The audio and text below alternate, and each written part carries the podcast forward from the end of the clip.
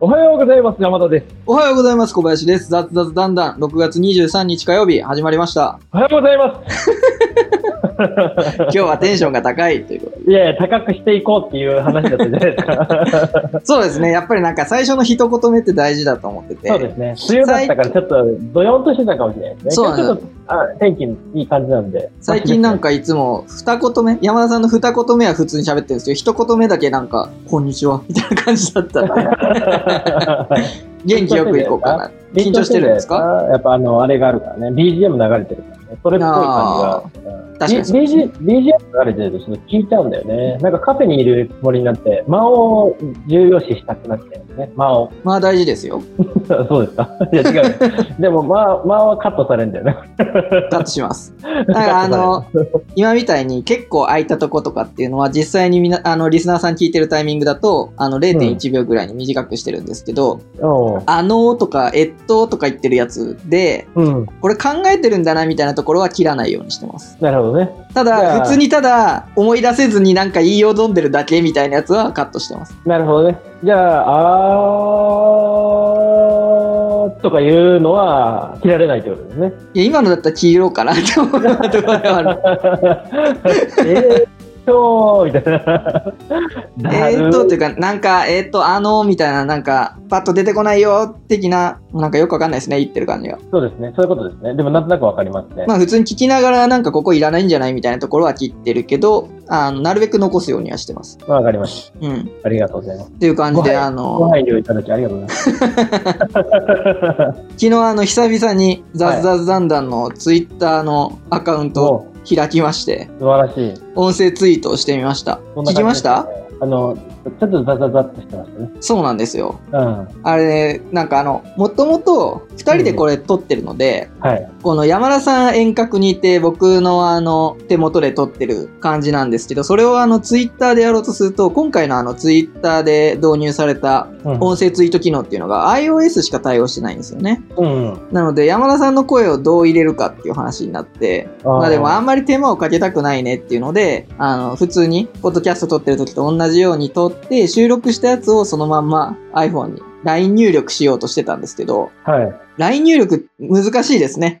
難しいんだ、やっぱ。り。ああ、難しいんだ、やっぱり。あただ繋ぐだけだとダメなんで、うん。なんかあの、音の、何、信号がデジタルかアナログかとかなんかいろいろあって、あ、成長させないといけない。オーディオインターフェースをやっぱり使わないとダメみたいな感じになって、うん。なんかそこまでしてっていうのがあったんですよね。うん。なので今回あの、普通に Mac のスピーカーから流したやつを iPhone に聞かせてツイートしたんですけど、音量がどれぐらいがいいかわかんなかったので、ああ、やってみたららちょっと音割れというかビリビリしてましたねう。ん。うん。まあまあまあ、でもまあ、トトライアルとしてデゼイトだから。そう、今日とかももう一回やってみようかなと思うんで。うんうん。やってみましょそう、ツイッターね。ツイッターってめんどくさいですよね。う。ツイッターね、つぶやく側としては。つぶや、なんかね、一時期なんか、頑張ろうと思ってね、ツイートし続けてた時があったんですよね。はい。ちょうど何のためにこれやってるんだろうみたいな。なんかこれは、いや、なんか、なだ目的があればいいんですよ。なんか、な誰かに対してこれを伝えたいみたいな。うん自分の言葉をこの人たちに伝えたいみたいな、あればいいと思うんだけどね。別にない。ないんですか？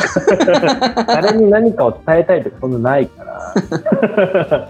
でもなんか、日々のね、今日も頑張っていこうかな、みたいな。誰が聞きたい？ん お前が頑張るかどうでもいいわ、みたいな。いや、でもツイッターってもともととね。そうだもともとつぶやくっていうことなんですけど、なんか、それが、ななんだろう、その人のことをすごい興味がある人であれば、そういうつぶやきでもいいと思うんです。例えば、レディー・ガガがご飯食べてるとか。で俺がご飯食べてるどうでもいいけど、レディー・ガガのご飯食べてるのすごい興味ある人いるかもしれないじゃないですか。あだからそういうなんかね、その、そういうのだったらいいと思うんですよ。なんか、インフルエンサーっていうか、行動に意味がある人だったら別にいいんですけど、俺多分行動に意味ないんで。あ。いや、山田さんもあれじゃないですか。なんか糖質今日も抑えたぞ、みたいな感じでやってたら、その糖質ダイエットとかを頑張ってる人からしたら励みになるかもしれないですよ。なるほどね。うんただね、ただそこはね、別にね、発信していきたいものでもないし、そういうフォロワーを増やしたいわけでもない。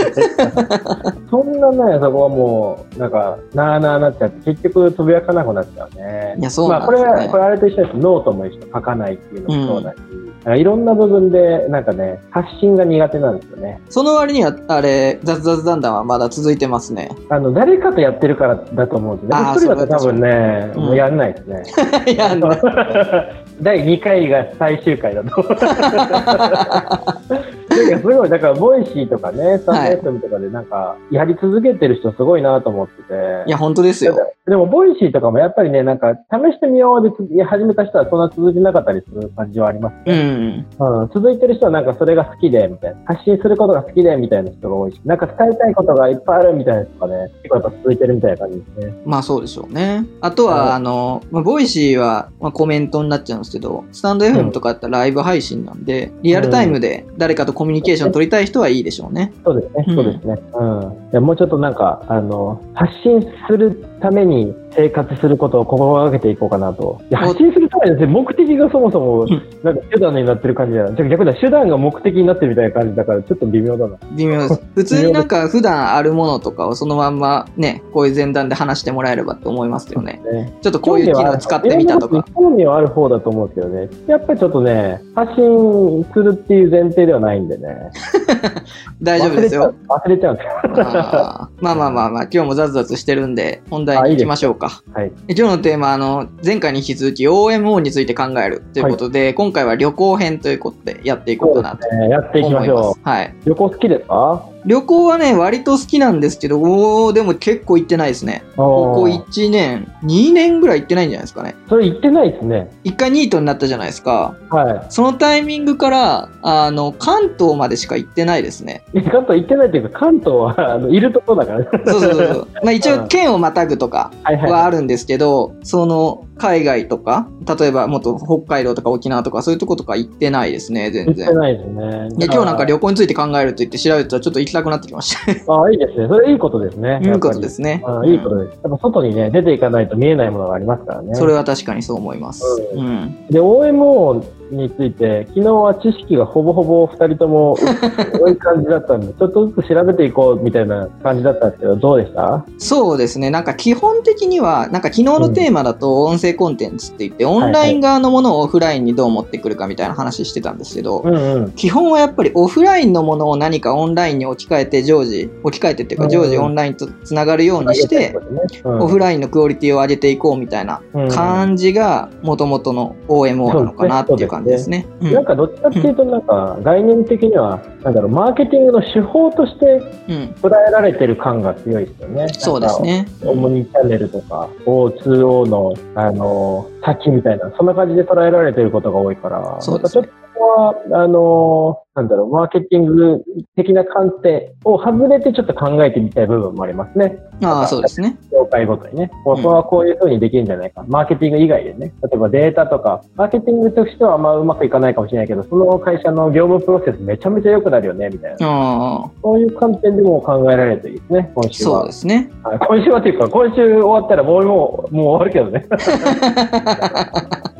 はい。まあ今日は旅行ということで、はい。まあ自分があのちょろちょろっとうん。調べてみて思ったのが、なんかうん以前老舗の旅館で中居さんさせてもらってた時あったんですけど、はい。なんか言ってたね。そうそうそう、安いホテルとかと違って、やっぱり一人一人のお客さん、お客さんとか家族、団体さんとかに対して、あの、きめ細やかにサービスしていくんですよね。うん。で、前回来た時こうだったとか、うんえーっと、夜ご飯アレルギーあるからこれが食べれませんとかっていうのが、あの、管理していくんですけど、で、最近で言うとそれを、あの、ホテル単位とか、あの、うん。グループ単位で顧客情報を、あの、統括していこうみたいなのをやってるんですけど、はいはいはい。そうじゃなくて、例えばお客さんが、なんか、なんかのサイトを使って宿を予約したとすると、はい。えっ、と、そのサイト上に、そのお客さんの情報が集まってるといいなと思ってて、ああ、なるほどね。例えば A のホテルの中井さんが着いた時に、この人はちょっとあの寒がりだから、あの毛布1枚多めに用意してあげようとか、うんうん。あと浴衣のサイズは L だよとか、うんうん。なんだろうな、アレルギーがありますとかっていうのを、あの、そこのサイトに登録しといてもらったら、ああ、なるほどね。そ、そこのサイトを経由して予約した時に、その情報も一緒に行くみたいな、個人情報として。ああ、なるほどね。行くと、普通にオフラインで今までって、あの、ホテル単位とかで、あ、ここリピートしたいなとか思ってたと思うんですけど、うん。サービス単位で連携してやっていくと、あああ、の、ね。中井さん側からしてもいいかなと思うんですよ。うん。そこのホテルからすると一元さんだけど、ね。実際には、あの、もうオンライン上で繋がってて、別のホテルの、別のホテルを利用してたことがあるから、実はリピーターさんなんだみたいな。ああ、まあでも逆にそこは、あのサービス単位じゃなくて、サービス単位にしちゃうと、例えば1級使ってて、たまに楽天トラベル使ったら全然おとなし具合違うから、裏側になんか別のサービスを作って、データベースを作って、そのフィードバックシステムみたいなのを各サービスが呼び出せるみたいな。本来はそれでな、そのシステムが、なんか、まあ、中井連合組合じゃないですけど、なんかそんなようなところが作ってて、で、あの、例えば、この中井さんが書いたフィードバック、お客さんに関するメモはすごい役に立ったとか、あるじゃないですか。そうなると、はいはい。その中井さんの評価が上がっていくみたいな。そそうすると、そのホテルをからステップアップして転職したりとか、あ例えばホテルがこのね、コロナの状況で潰れちゃった時とかに、そこのデータベースのところで、その中井さんの働きぶりも残ってるわけなんですよね。そうですね。だから転職とかにも生きていくみたいな。のがあって、あちょっとその中井側になっちゃうと OMO と外れるんですけど、顧客側からしてもその個人情報、そういう個人情報ももう使っていいよっていうことにすることによって、あの、オフラインとしては初見のところでもリピーターとして扱ってもらえるみたいなのは、あー OMO としてありなのかなっていうのは。でも逆にそこはあれですね。あのーなんだろう。はめ外しづらくなってるやつかもしれないですね。なんか、だからそういう時はその、そこを経由しないとかね、あー選べたらいいんじゃないですか？あー逆にね、それを使われないようにするっていう、ねそうそうそうそう。ああ、なるほどね。予約するときに、そうか、そうか、サイトに登録してる名前と、あの、その裏っ側のつながりが、を断ち切れば、別にそれは普通に予約できるよみたいな感じですね。あるいは、例えばその、普段は家族で4人とかで登録してる時と、えっ、と、うん1人で旅行に行く時、ビジネスで行く時とかで、多分対応変わると思うんですよね。そうですね、そうですね。だから、その、ユーザーとしては一緒だけど、予約のお客さんとしては別の顧客として扱ってね、みたいなのはできるかもしれないですね。ああ、なるほど、ね。そうすると、ハメ外したい時用の 顧客として登録するとか、うん。そういうのも選べるといいのかなっていう。のがありますよね。まあ、ハメは外さないでほしいですけどね。い。外さないでほしいですけど。えーもう普通に生活してほしいから旅行してほしいですね。いやでもだからなんかそういううんはめ外させないとかっていう防止じゃないですけど抑制にもつながるとは思うんですよね。確かにね。なんかあのうん初めて行くとこだしひ知り合いも全然いないからもう適当に過ごすわみたいなそういうのってあんま良くないと思うんですよね。そうですね。あ、まあ、そういうの流れでいくと、やっぱり信用スコアにつながっていくってことですね、結果は。そうですね結果としては。で、その信用スコアがいろんなところに紐づいて旅行するときも、その人の対処のもてなしとかも変わってくるし、みたいな。そうですね。うん OMO は基本的にその個人のデータ、購買だけじゃなくて行動とかいろいろのデータをオフラインと結びつけようっていう話だと思うので、ね結局のところひとまとめにしようとすると信用スコアになっちゃうんですけど。そういうことですね。それぞれ多分し一気一括やるのは多分当面難しいから、やっぱサービスとか、その業業態ごとに変えていく方がいいですね。うん。うん、確かにね。なんか、いろいろなんか、その、ペインはあると思うんですよ。困ってるところ、課題的なところ、旅行、旅行業で。なんか昨日考えてたんですよ。旅行ってなんか OMO なん、どこで使えるんだろうと思った時に、うん。一番何が嫌かなと思ってたら、なんか、お土産とか買うのが嫌なんですよね。で、お土産の何が嫌かっていうと、別にお土産でお金使うのが嫌じゃなくて、お土産を買ったものをスーツケースとか入れないといけないとか、結構めんどくさいじゃないですか。めんどくさいですね。それをもう完全に、あの、お土産屋さんには物は置いてない状態にしておいて、サンプルだけ置いていて、ああ。で、それ全部に QR コードついてて、もうそこピッてやれば、あの、ピッてやってカートに入れるってすれば、もう全部カートに入って、で、決済は、まあ、レジとかで決済、ツイッターとかでピッてやったら、それが家に送られますみたいなあいいですね。感じにしてくれるとね、すげえありがたいなと思って、これはね、あの、やってほしい。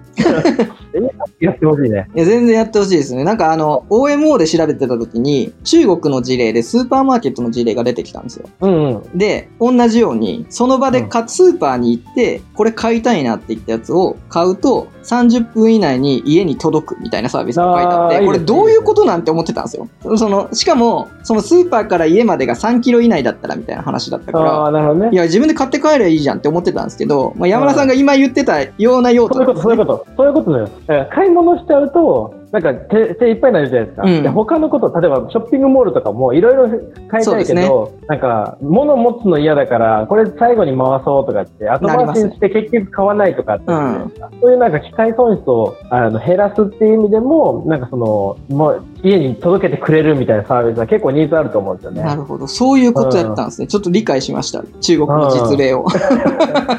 でなんか OMO を調べてたら、大体中国でね、アメリカあんまないんですよね。なんでかっていうと、中国はさっきの話じゃないですけど、うん。データの管理、個人の管理が進んでるからっていう背景がありますっていうのはよく出てますねそういう。ことなんですね。うん、うん。まあでもスーパーとかもそれいいなネットショッピングだと、やっぱりね、あの、これってどんな感じなんだろうみたいな。例えばうんサイズ感とかわからなかったりするじゃないですか。うん。あとは、何何、何個入り、何個入りとか書いてないじゃないですか。例えば、人参とかい1パックで1パック何本入ってんねんみたいなのって、ネットの写真がえわかんわかんないけど、実際見たら、あ、こんぐらい入ってんのかなみたいな。あと、生鮮だと確実にその、腐ってるじゃないですけど、はいはいはい鮮度がいいやつを目で見て選びたいわけじゃないですか。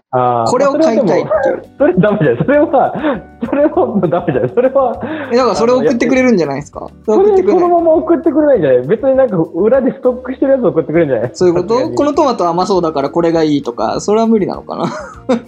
でも、オフラインとオンラインをマージしたいんだったらそこまで行くべきだとはまあまあ、思うんですよねそうだそれ。はそうだと思うね。うん確かに。うん。現状だとだったらオンラインショッピングと一緒じゃないですか。そうスーパーに関して言ったらね。あそうですね。服とかだったらやっぱりサイズ感とかはあると思うんで、ああ。試着してっていうのはあると思うんですよ。それはもうなんか OMO とかじゃなくて、例えばなんかドン・キホーテとか最近3キロ以内だったら当日中に買った商品をお届けみたいな、それと一緒だよね。まあそうですね。そうだよ。なんかあの、非デジタル感がすごい強い。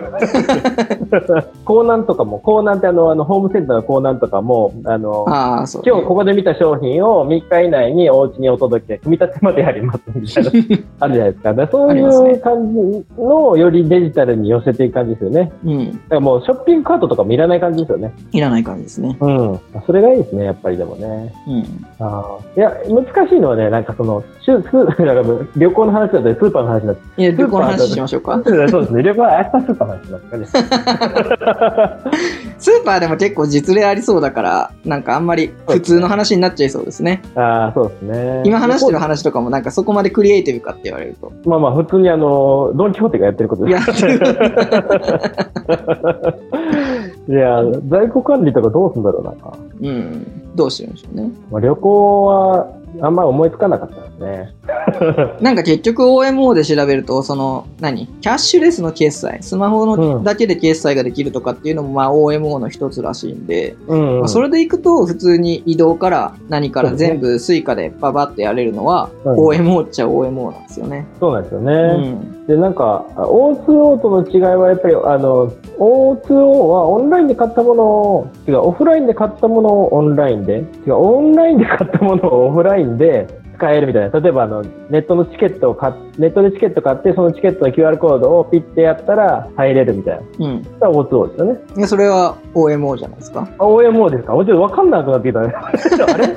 多分 O2O の方はネットでチケットを買ったらチケットを発見しなきゃいけないとか、オフラインでまた別のし作業が発生したりすると、オンラインとオフララインは完全に分断されてる感じになるんですけど、あオンラインで買ったものをそのまんま使ってオフラインでも使えるっていうのになってくると OMO なんだと思います。ーあー、じゃあ今のは O2O なのじゃあ OMO なのか。OMO だと思いますあ、よ。OMO なんですね。うんああ、なるほどね。あ、じゃあまあ、それこそ、事前に全部お金払っといて、もう、本当にお金なしで旅行できるとか、そういうのは OMO なんですね。OMO だと思いますあ。あ、OMO なんですね。なるほどだね。旅行も、例えば、なんだろうな、えっと、スーパー銭湯とか行くと、入り口でバーコードをもらえるじゃないですか。はい。で、そこの県内に行ったら、そのバーコードで全部支払えるわけじゃないですか。うん、うん。あれを、あの何？日本全国とか、あと。拡大してやったのが OMO みたいなもんだと思うんですそうよ。いうことですね。あ、わかりやすい実例ですね。そうですね。スーパーセントは、スーパーセントは結構、だから先駆けということですね。OMO の先駆けなんじゃないか先なと思いますす。駆けでね。確かに。あれだってデータ、購買履歴を全部管理してるわけですからね。管理してる。うん。すげえな。すげえですスー。パーセント、中国より早いんじゃない？だって10年、10年以上前からあったよ。なんか、ピッてするやつ。すげえな。すごいですね。先行ってますね、すごいですねスーパー銭湯も。最近行ってないで行きたいです。はい。行ってください。雑々してきたんで今日はこの辺でということで、はい。ありがとうございます。今日も楽しんでいきましょう。